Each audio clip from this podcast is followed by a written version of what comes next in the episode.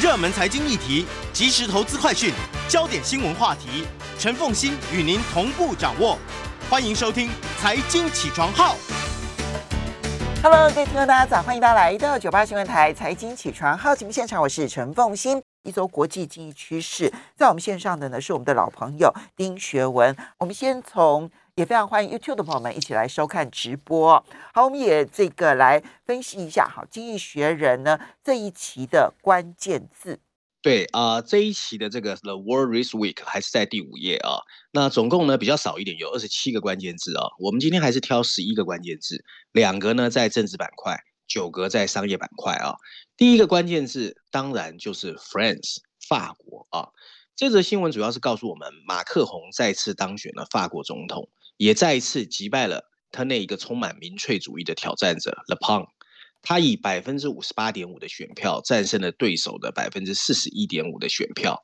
可是 Le Pen 的得票率已经比二零一七年增加了八个百分点。而法国的投票率却是一九六九年以来最低的一次啊！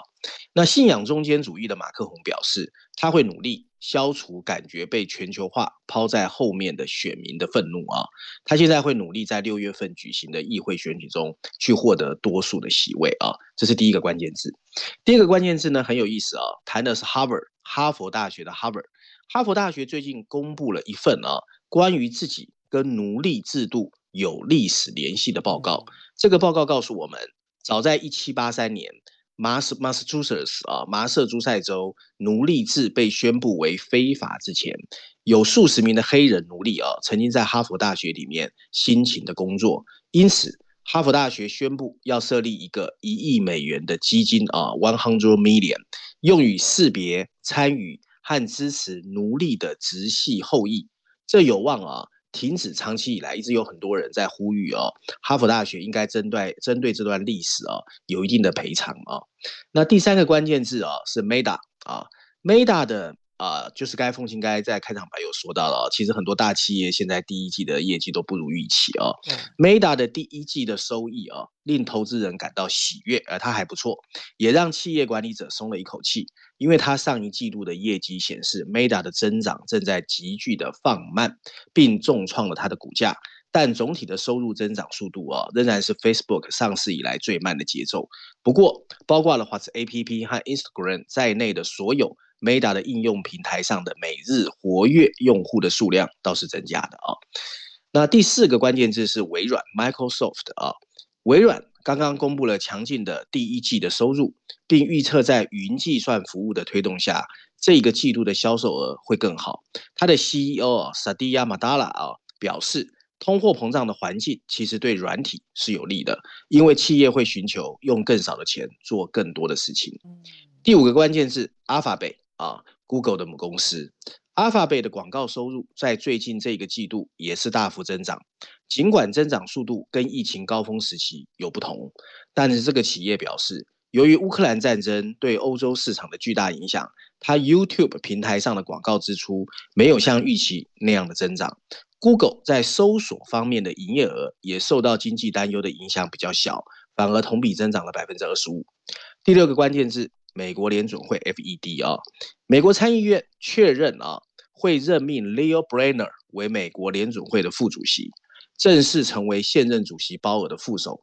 不过，由于民主党啊对 Lisa Cook 的支持席位不足法定需求，他们决定搁置啊这个 Cook 女士进入美国联准会联席会议的一个确认啊。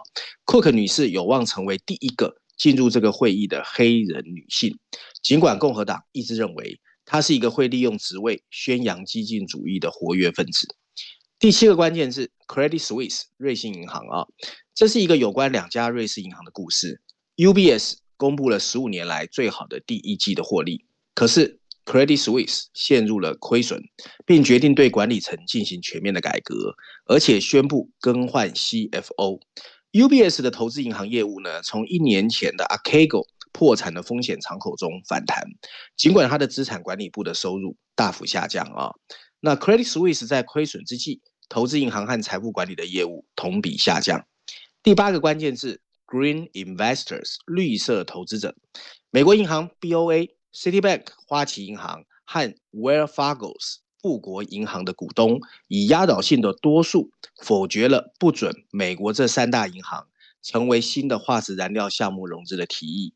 这对绿色投资者来说是一个打击。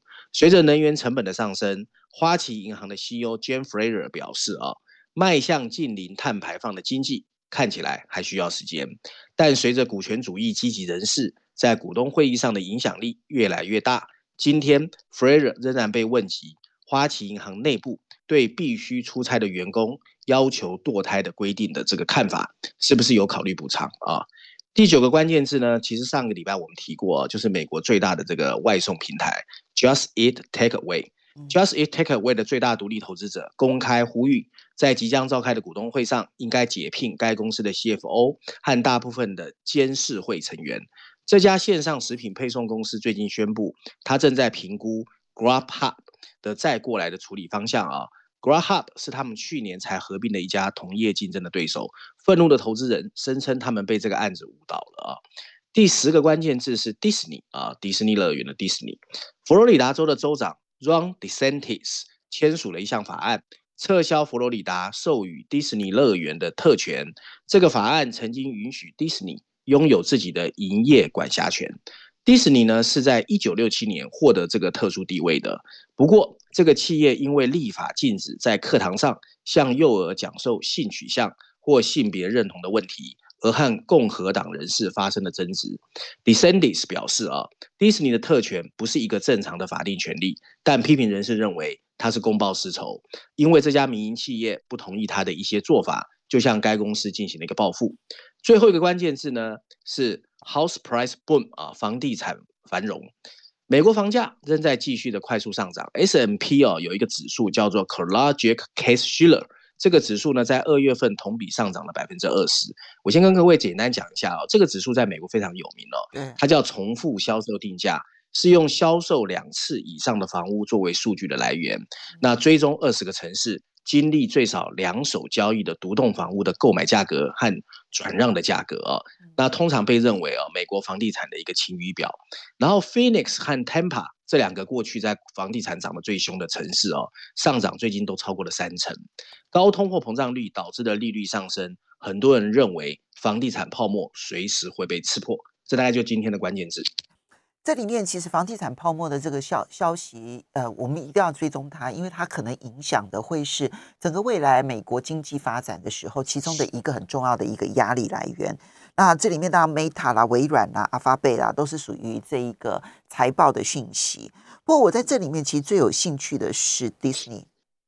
迪士尼这个事件，它既是一个企业内部的事件，企业事件。但它更是一个政治事件，因为佛罗里达，他现在杠上的是佛罗里达州州长嘛，然后佛罗里达的州议会因为是共和党所主导的，对于迪士尼也非常的感冒，取消了他的这个免税啦，还有一些特外的一些特别的一些呃优惠的这样子的一些权利。这当然对于美国企业在美国各州的投资，可能未来都会产生影响。就是我会不会现在得到的这一个。呃，比如说税务上面的优惠，在未来你可能会因为看不惯我，我觉得我在政治上面跟你不同立场，就把我取消掉，所以它会出现一个因为政治而产生的不确定性。但更重要的是，佛罗里达州的州长是有可能挑战二零二四年的总统的，所以他做的这些事情很明显是要讨好共和党的这一些支持者，所以他既是企业的，更是政治的。我觉得这个事情未来还其实蛮有趣的哈。还蛮值得观察的。好，来，接着我们再来看到的是《经济学人》这呃，《经济学人》这一期的 cover story。对，我想这一期《经济学人》的封面议题啊，又回到了俄乌战争啊。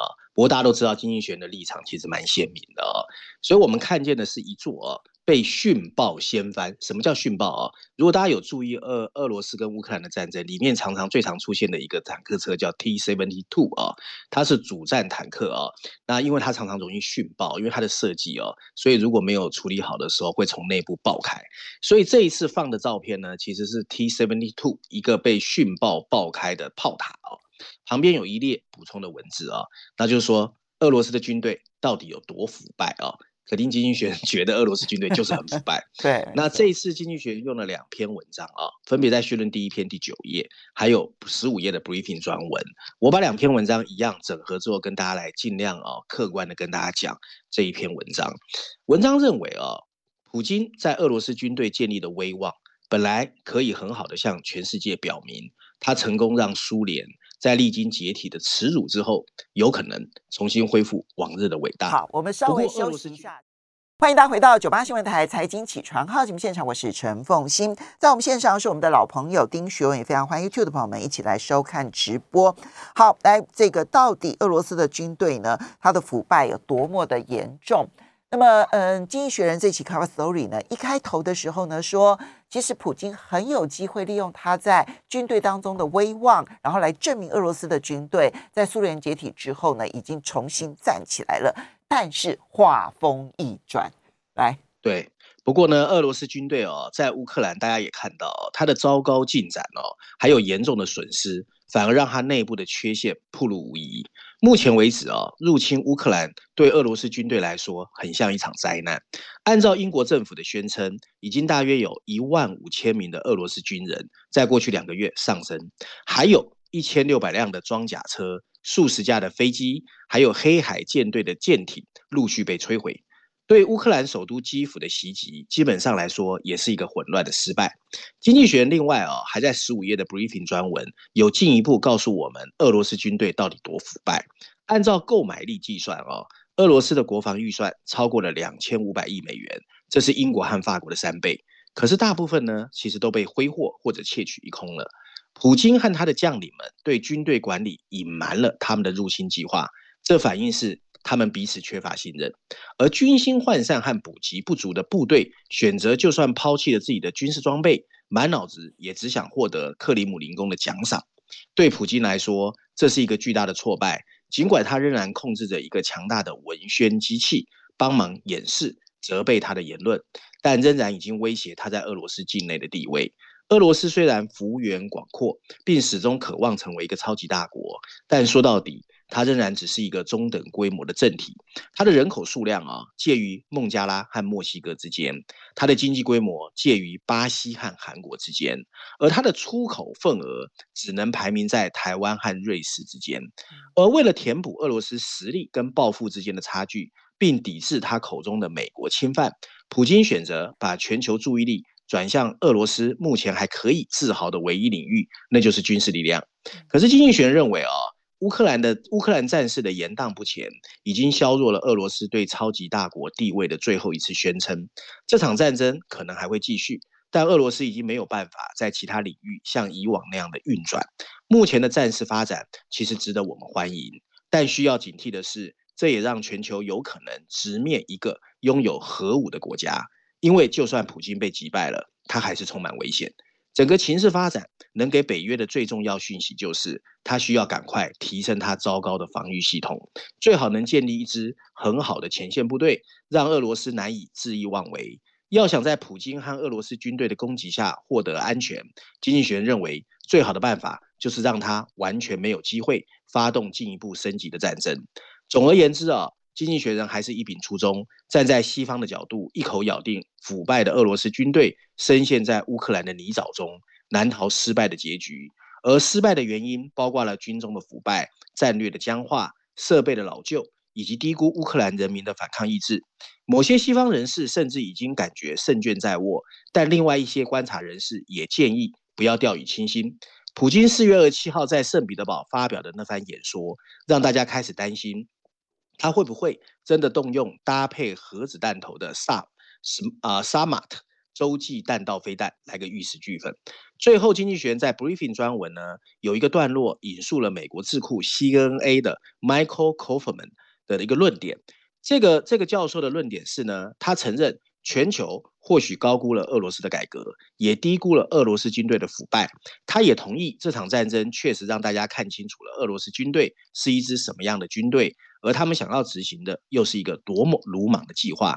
不过，在一九九五年，有一篇啊由 Stanford 大学的一个政治学家叫 James Fearon 写的论文中提到的文字最为客观。理性政府常常希望通过谈判来避免军事冲突，但是军事战争常常最后还会发生，就是因为对军对对方军事能力的误判。理论上，一个避免战争的和平协定应该要能够反映出两方的相对实力。不过这很不容易，因为这种相对实力很难清楚被判断出来。f e a r o n 继续说，领导人对自己的军事能力和作战意愿了若指掌。不过其他国家不见得知道，在讨价还价的过程中，他们有动机歪曲这些讯息来获取更好的协议条款。这或许可以解释为什么俄罗斯在乌克兰战争中始终在想方设法夸大他真实的军事实力，因为这有用。不过啊，当巴斯战役呢，仍不足以让这些传言定调。或许目前的战况焦灼，跟俄罗斯军队过去的高调宣传相去甚远，但他们仍然有可能在乌克兰战争中取得胜利。事实上，接下来的几个礼拜最关键，全球军事决策者会大力关注俄罗斯取得的进展，以及俄罗斯军队的韧性、适应能力和领导统御。俄罗斯军队到底是不是真的像一把刀插进了老旧的木头一样腐败？我们其实很快就会知道。嗯，未来的顿巴斯会战会决定很多事情。不过，我觉得现在你看到昨天的佩洛西呢，他去了基辅，他所说的话。我真的觉得美国并不希望这场战争快速结束，相反的，嗯，就是就是就是刚刚里面所提到，现在西方已经有很多的人士认为乌克兰是会打赢的，所以呢，必须要打到乌克兰这个打到全部赢，然后乌克兰就可以宣称胜利。我觉得现在的很多人的态度是这个样子的，那这就使得那个战争的没完没了，恐怕要延续更长的一段时间了。好，接下来我们我们再来看到的是，你这边要挑选一个《伦敦金融时报》的社论，要特别来谈一下马斯克买下了 Twitter 之后，马斯克即将遭遇的媒体平台监管未来。嗯，这件事情我觉得在西方的媒体啊，包括了像这个《巨人伦敦金融时报》啦、《华尔街日报》啦，讨论度非常高。哎，我们来听看看《伦敦金融时报》的社论怎么讨论。对《伦敦金融时报》的 focus 哦，是在于监管这一块啊。那很大原因是因为它来自欧洲嘛。那大家那凤欣知道欧洲有一个数位服务法嘛，所以我觉得它主要的重点放在这里哦。它的标题写的是 Musk Twitter 还有审查新媒体所有者的必要性啊。补充标题说的是特立独行的言论自由愿景。可能会跟欧盟的欧盟的监管法规哦发生冲突啊。文章一开始他说，如果你想从这个全球的首富为什么愿意出价四百四十亿美元收购 Twitter 看出什么端倪的话，那 Elon Musk 要么就是个小丑，要么就是个天才啊。不过 Musk 高调而难以捉摸的个性确实蛮适合 Twitter 的，而且还可以成功引起人们的关注度。不管他最后会不会以债务为动力。大胆成功的收购 Twitter，现在是全球国会议员，尤其是大部分科技公司的本土市场美国，好好应对这个议题的时候了。有钱人掌握媒体来巩固自己的影响力，其实历史由来已久。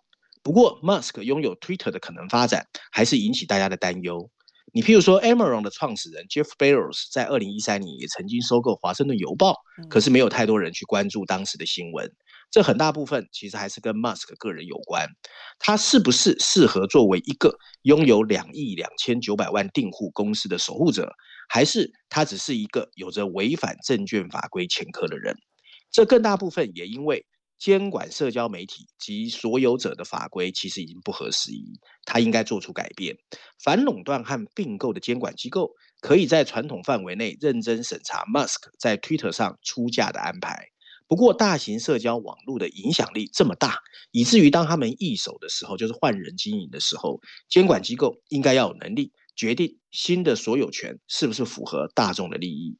对媒体所有权进行审查的部分原因是，国会议员已经明白，媒体有可能用来加强或颠覆民主的体制，Twitter 当然不例外。马斯克。扩大夸大 Twitter 对人类重要性的延迟背后，有一个不容置疑的前提，那就是这个平台确实拥有巨大的政治影响力。这并不是说 Musk 是领导 Twitter 的合适人选，当然他有可能是。他想打击僵尸账户是正确的。他还指出，Twitter 的管理机制。有可能会演变成另外一种的审查制度。虽然保守派人士认为这带有自由主义的偏见，Musk 确实适合发掘一家拥有爆发力但利润微薄公司的潜力。这不仅是因为它让电动车到太空旅行都成为有可能的一个 opportunity 机会啊，更因为它也是 Twitter 上最多产的用户之一。他知道怎么利用 Twitter 来提升自己巨大的商业利益，这当然会让 SEC 感到懊恼。但 Musk 仍然一再表现出了对监管机构和董事会的藐视，这表明他一定会打着言论自由的旗号，想方设法在 Twitter 上大砍所有的管制计划。最后可能会很快的开始跟大西洋彼岸的管理法规发生冲突，因为欧盟正在迫使大型的科技平台更积极的监管用户发布的内容。欧盟这个新的受期待的数位服务法，要求大型科技平台向监管机构披露他们怎么处理非法的内容、虚假的资讯和战争的文宣。科技公司会面临高达全球营业额百分之六的罚款，或因屡次违规而遭到下架。Musk 甚至还没有开始论述要怎么在成熟的民主体制中帮助 Twitter 对言论自由的不同定义找到一个出路，更不用说他要怎么在敌视言论自由的专制体制中继续运作。文章最后提到啊，另外一个 Musk 口中的言论自由产生的障碍，就是 Twitter 自身还是依赖着广告的商业模式，企业不会愿意在一个言论不受限制的媒体做广告，只有一个鲁莽或勇敢的人。才会愿意背负巨额的债务，收购一家备受瞩目的企业，而且这个企业还面临着方方面面的监管阻力，让他的利润越来越薄。马斯克却在这样的背景下出手了。不过后续他很可能会突然发现，成为一个社交媒体的拥有者，烦恼远比他想象来的多。嗯，蛮有趣的。马斯克收购 Twitter 呢，在美国内部呢，最大的一个讨论话题是。嗯，共和党是不是就可以在 Twitter 上面复活？尤其是川普这一类比较激进的哈，属于查党性质的这一些这些政治人物。那么在欧洲这边最担心的是，马斯克他会不会改变了整个的欧洲的言论的市场？然后另外一个焦点的话题就是他跟中国关系非常良好，然后也引起了很多的讨论。所以你看到 Twitter 的影响力非常大。我们休息一下，马上。欢迎大家回到九八新闻台财经起床号节目现场，我是陈凤欣，在我们线上是我们的老朋友丁学文，也非常欢迎 YouTube 的朋友们一起来收看直播。好，接下来学文挑选的这一篇文章，我觉得蛮重要的，就经济学人警告新兴经济体在未来可能会非常的惨吗？对我，我想经济学人其实确实非常担心新兴经济体，已经不止一次啊，他在呼吁大家要注意新兴经济体。他这次下的标题是新兴经济体很可能会迎来。又一个失去的十年，利率上升、通货膨胀和地缘政治对新兴市场来说就是一个有毒的组合啊。文章一开始他说，最近几年希望通过经济增长进入富裕国家行列的新兴经济体，又面临了似乎永无止境的一系列的挫折。这里面包括了贸易紧张、疫情爆发、供应链混乱、通货膨胀，还有俄乌战争，都给他们带来了严重的打击。过去三年，新兴经济体有一半以上的人口，他生活的地方其实购买力的增长速度是落后美国的。这是一九八零年以来的第一次啊，因为有一段时间 emerging market 是很强的。国际货币基金组织 IMF 把新兴市场的经济产出 output 从去年开始大幅下调，随着疫情过后的形势发展。甚至成为了全球的焦点。一个失去的十年，就是经济增长放慢、反复发生金融危机，还有社会动荡的时期，越来越有可能在新兴市场发生。新兴经济体以前其实经历过类似的困难时期，在二十世纪六七零年代，他们享受了一段相对繁荣的时期，并让人们对新兴经济体的前景感到乐观。不过，从那个时光过后，他们迎来了一个。纽约大学的经济学教授 William Easterly 称之为“八零八零九零年代失去的十年”。他截至一九九零年的过去十年间，新兴经济体的人均 GDP 的年增长率降到了零以下。从九零年代末期开始，它才因为全球化慢慢又重新复苏。然而，最近钟摆又摆回了。事实证明，进一步的经济增长越来越难实现。新兴经济体正面临着结构性的障碍。比如金融危机和贸易模式的变化，这让人想起八零年代、九零年代时期他们面临的那个十年，财政压力构成了最严重的一个威胁。八零年代初，美国联准会为了抑制通货膨胀，大幅提高了利率。对于前几年大量举债的贫穷经济体来说，随之而来的金融状况紧缩，还有美元走强，让他们难以承受。随之而来的就是一波又一波的债务和银行危机。其中一些情况跟今天非常类似。在二零一零年代，新兴经济体的公共和私人债务占 GDP 的比例稳步上升，然后疫情开始飙升。现在中等收入经济体的公共债务比率已经创下了历史新高，而最贫穷国家的债务上升到九零年代令人疲惫不堪的水准。在全球七十多个低收入的国家中，包括查德和索马利亚在内的全球百分之十以上的国家，大概十个左右，已经面临了不可持续的债务负担。而根据世界银行的数据，另外有百分之五十的人，包括伊索比亚和缅甸，也面临了步入后尘的风险。十年前，大概只有三分之一的穷国陷入债务的困境，或处于债务困境的高风险之中。不过，俄罗斯入侵乌克兰加剧了粮食和能源成本的飙升，小麦和石油都比一年前贵了五成。对于进口国来说，这新增的食品和能源补贴的财政成本，耗尽了本身通货储备，并对经济增长造成的压力。物价上涨还加剧了富裕国家央行收紧货币政策的压力。投资者预计，美国联总会会在二零二二年把基准利率提高三个百分点，这会从这是九零年代以来最大幅度的升息。再加上美国联总会资产负债表缩表的影响，这次紧缩也会是八零年代以来最引人注目的一次。市场已经在向脆弱的新兴经济体施加压力，随着资本流向美国，追逐更高的利率，美元在走强。在过去一年，美元升值了一成以上，新兴经济体的融资成本随之上升。今年夏天以来。中等新兴经济体的债券值利率已经上升了百分之三十。国际货币基金组织 IMF 的资料显示，债券交易处于不良水准的发行人所占份额增加了一倍，达到了五分之一。这包括乌克兰，也包括埃及和加纳。更多国家可能会仿效斯里兰卡的做法，就是宣布啊没有办法偿还债务。如果这样发生，系统性危机就有可能发生。另一个不利因素是全球贸易。长期以来，发展中经济体的财富一直跟它同步上升和下降。从一九六零年到一九八零年，商品贸易在全世界 GDP 的比例增长了两倍，从百分之九到百分之十八。相比之下，在失去的几十年，它始终停滞不前。随着全球供应链，尤其是东亚和东南亚的扩张，贸易量再次飙升。但这种相互联系也面临了风险。地缘政治紧张的局势。各国追求自给自足，以及对供应链可靠性的担忧，都会给贸易带来压力，减少贫穷经济体从外国企业学习科技和商业运作，并向富裕国家出口产品的机会也变减少了。一些新兴市场经济体可以从停滞时代中受益啊。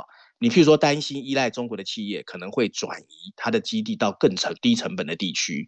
富裕国家的阻止贫穷国家向俄罗斯或中国靠拢，也可以让他们降低贸易的壁垒，并新增海外的投资，而且在这个过程中提振当地的经济增长前景。虽然大宗商品的价格居高不上，但这个可以提振粮食、能源和金属出口国的财富。文章最后提到，总的来说，过去几年产生的更高债务。和放弃对人力资本和实业的投资，会带来一个新兴经济体沉重的代价。国际货币基金组织 IMF 预测，到二零二四年底，新兴经济体的 GDP 会比疫情爆发前低百分之六。如果没有降低债务的负担、投资公共产品或扩大贸易的大胆举措，现在这么糟糕的经济表现，可能只是未来的一个风向球。嗯，你刚刚最后讲的是说到二零二四年，是不是会比二零二零年之前还要再衰衰退百分之六？OK，嗯，好，那这样听起来的话，其实它当然有它不利的地方。那现在看起来唯一有利的就是，呃，从中国制造然后转移出去的受惠国。然后第二类呢是西方积极拉拢，然后在地缘政治上面希望拉拢，然后给予好处的这些国家。然后第三个是原物料大国，看起来是这三类稍微的有一点机会了。没错，那这样听起来东南亚稍微好一点。可是这样子的话，嗯，其他尤其是中亚、东非这呃中亚非这一块，恐怕就很难哦。中东亚非这一块。要要小心注意了。不，你知道，其实不管是利率上升啦、通膨啦，或地缘政治，都不是这些新兴国家能够操控的，它都是操控在大国手上啊。对啊，但倒霉的是他们。好了，最后我们来呃谈一下《经济学人》挑选了有一篇文章啊，谈的是中国大陆似乎太过重视人民币，而显现出慌张失措。我们大概只有一分半钟，很快的说明一下啊。行，我简单说一下啊，这一期跟中国大陆有关的有七篇，其实蛮多的。那财经板块第二篇第五十八页，他谈的是这样，他就说呢，其实你从方方面面去看哦，中国大陆都很像一个富裕国家，可是你看到他对于人民币颠簸的担忧，又很像一个新兴经济体。所以你从他所有的经济举措中哦，其实每一次只要人民币有贬值的压力，他就把人民币贬值要稳住当做第一要务。可是因为这样子，你看到他最近的人民银行的动作，就不敢有太大幅度的动作，他只想去维稳人民币。可是这会进一步影响到他只剩下财政政策的措施。所以财政政策的措施就是我们前几天看到习近平公开开会说要扩大基础建设的投资嘛。所以经济学人认为这会让他看起来越来越慌张失措，所以他应该学会啊放掉对人民币那么担忧的一个历史情节，好好关注他的经济发展。这大概是这篇文章的重点。好，这可以再关注了。就是到底要不要花那么多心思在人民币身上？他提醒的就是说，因为货币政策本来认为中国大陆会采取更宽松的货币政策，但没有预期中那么宽松。其实没有预期那么宽松，其实担心就是人民币贬值啊。好，我们要非常谢谢学伟啊，非常谢谢大家，谢谢。